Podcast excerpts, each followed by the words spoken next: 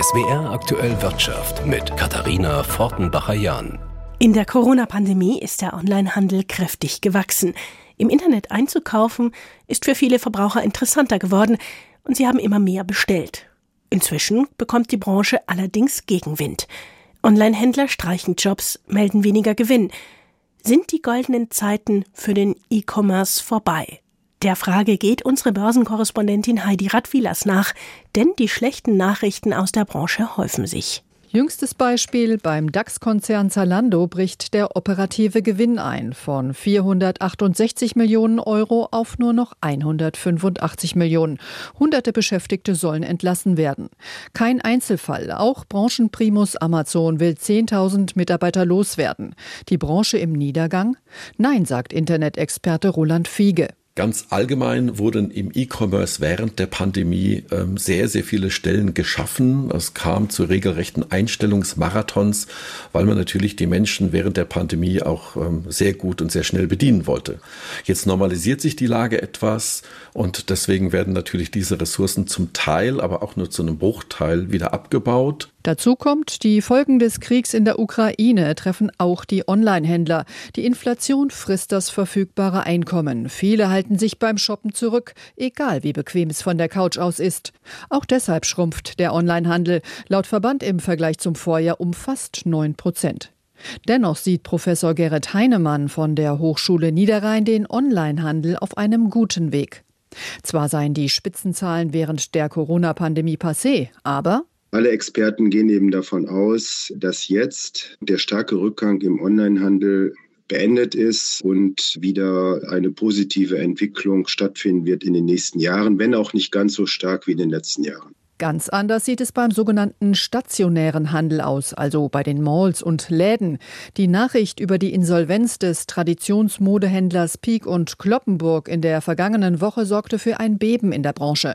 Der stationäre Handel stehe deutlich schwächer da als vor der Corona-Zeit, sagt Handelsexperte Heinemann. Mit äh, sehr düsteren Zukunftsprognosen. Und äh, deswegen ist ähm, die Insolvenz von Peek und Kloppenburg wahrscheinlich, wie Experten befürchten, auch der Beginn von vielen anderen Insolvenzen im stationären Bekleidungshandel. Aber nicht nur da.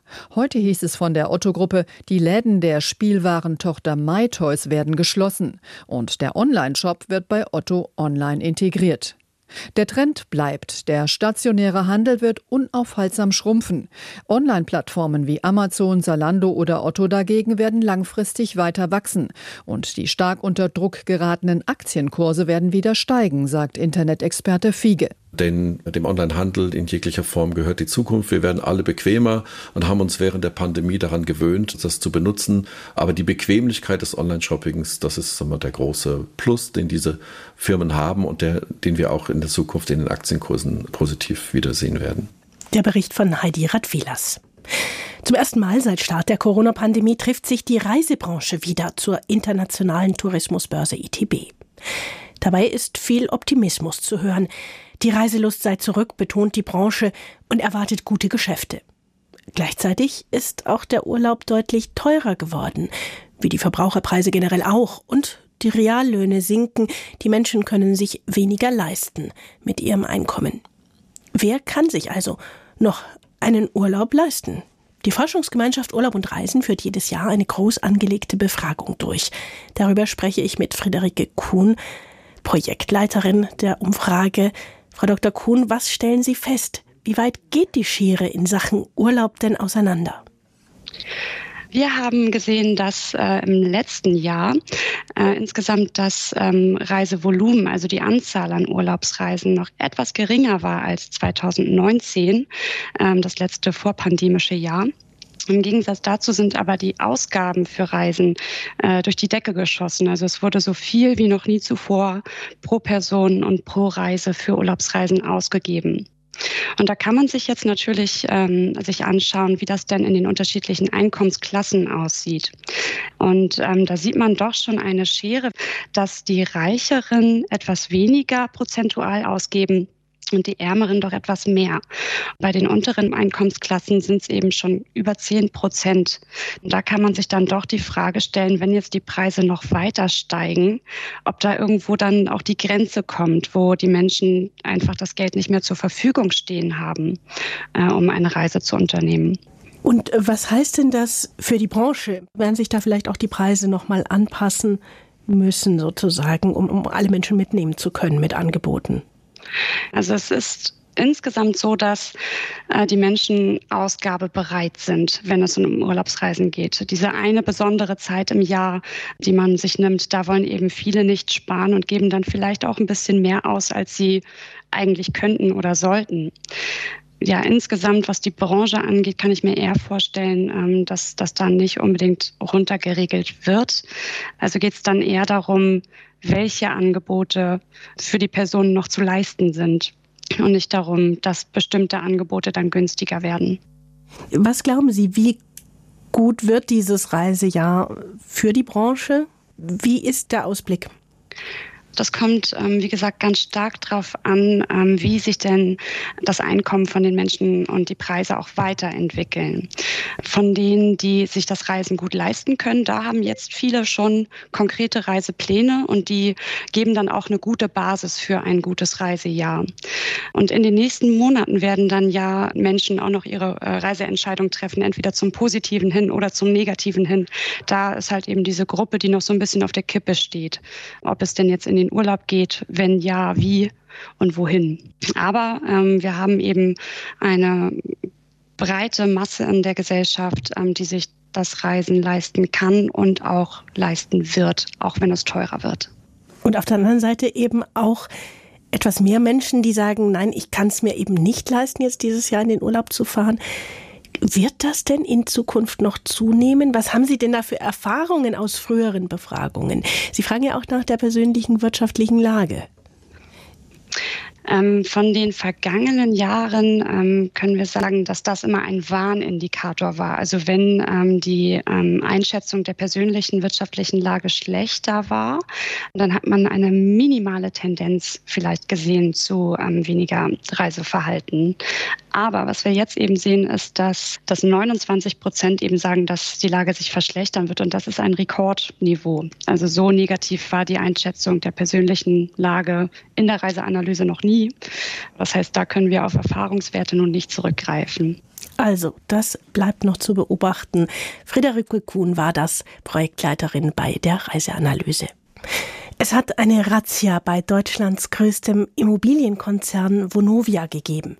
Wegen Korruptionsverdachts haben Staatsanwaltschaft und Landeskriminalamt Büros des Bochumer Unternehmens durchsucht. Vonovia-Mitarbeiter haben sich möglicherweise bei der Vergabe von Aufträgen an Bau- und Handwerksfirmen bestechen lassen. Ermittler der Staatsanwaltschaft Bochum haben heute Morgen Büros in der Firmenzentrale in Bochum nach Beweismitteln für diesen Verdacht durchsucht. Die Staatsanwaltschaft bestätigte gegenüber WDR und Süddeutscher Zeitung, dass es am Morgen eine größere Durchsuchungsmaßnahme im Bereich Wirtschaftsstrafrecht gegeben habe.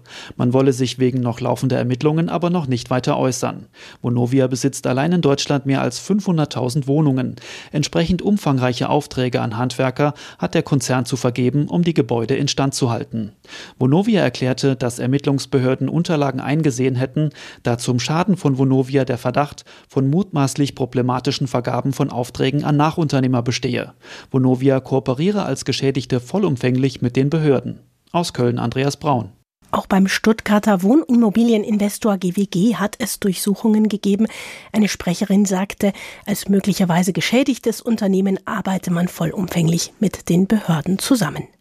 Die Vonovia-Aktie ist nach den Meldungen mit Verlusten als Schlusslicht im DAX aus dem Handel gegangen und den Tag an der Börse fasst Volker Hirt für uns zusammen. Der DAX zog heute eine Linie, die einem Fluss gleicht, der vor sich hin plätschert, aber sich dann steil bergab in einem Wasserfall ergießt. Mit anderen Worten, lange tat sich kaum was und dann ging's kräftig bergab. Und zwar ab dem Beginn des Aktienhandels in den USA. Zwischendrin hatte der deutsche Leitindex mit über 15.700 Punkten ein neues 13-Monats-Hoch erreicht, aber das war offenbar nur eine Momentaufnahme. Am Ende standen 15.560 Punkte, ein Minus gegenüber gestern von 0,6 Prozent.